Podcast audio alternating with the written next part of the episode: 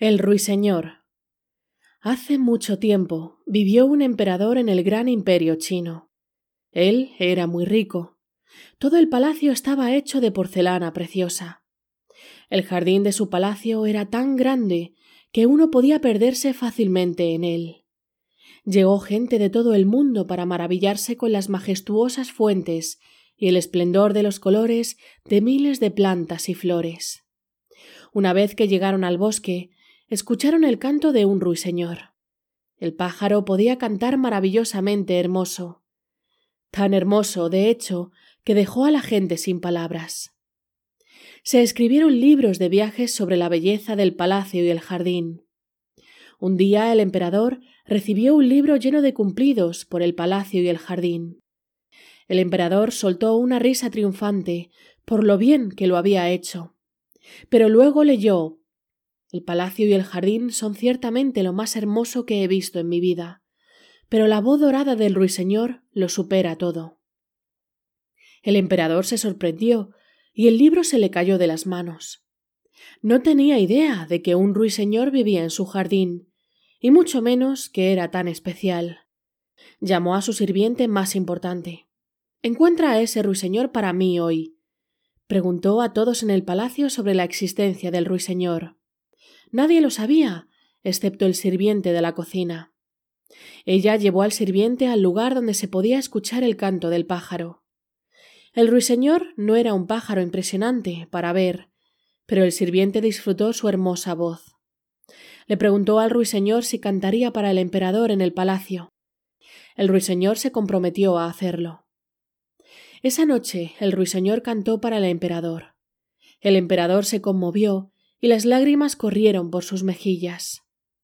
Es hermoso, dijo el emperador. ¿Cómo puedo recompensarte? El ruiseñor no lo consideró necesario. Ver las lágrimas del emperador fue el mayor regalo para él. El emperador no dejó que el ruiseñor siguiera su camino. Todas las noches el ruiseñor tenía que cantarle. Hasta que un día llegó un paquete para el emperador. En el paquete había un pájaro dorado. Era una hermosa obra de arte, con una caja de música en su interior. La música que hacía sonaba bueno, como música para los oídos del emperador. El emperador no se cansaba y la escuchaba continuamente.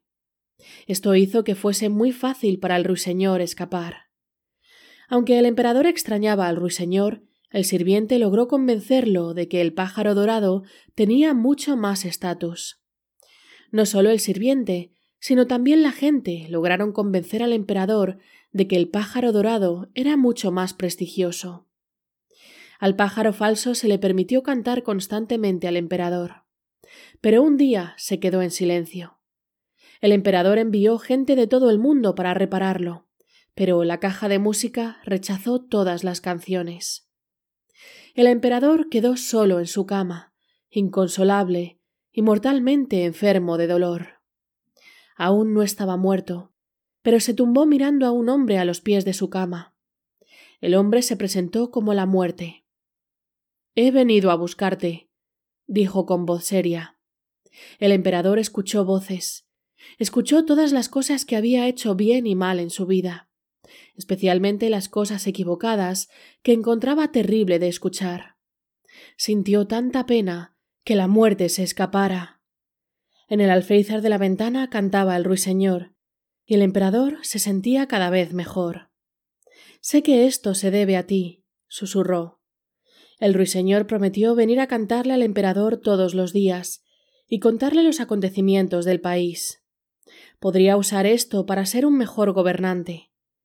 Pero seguirá siendo nuestro secreto, agregó el pájaro. El emperador lo prometió. A la mañana siguiente el sirviente entró en la habitación del emperador para despedirse. Se sorprendió al ver al emperador sentado allí y saludarlo amablemente con un buenos días.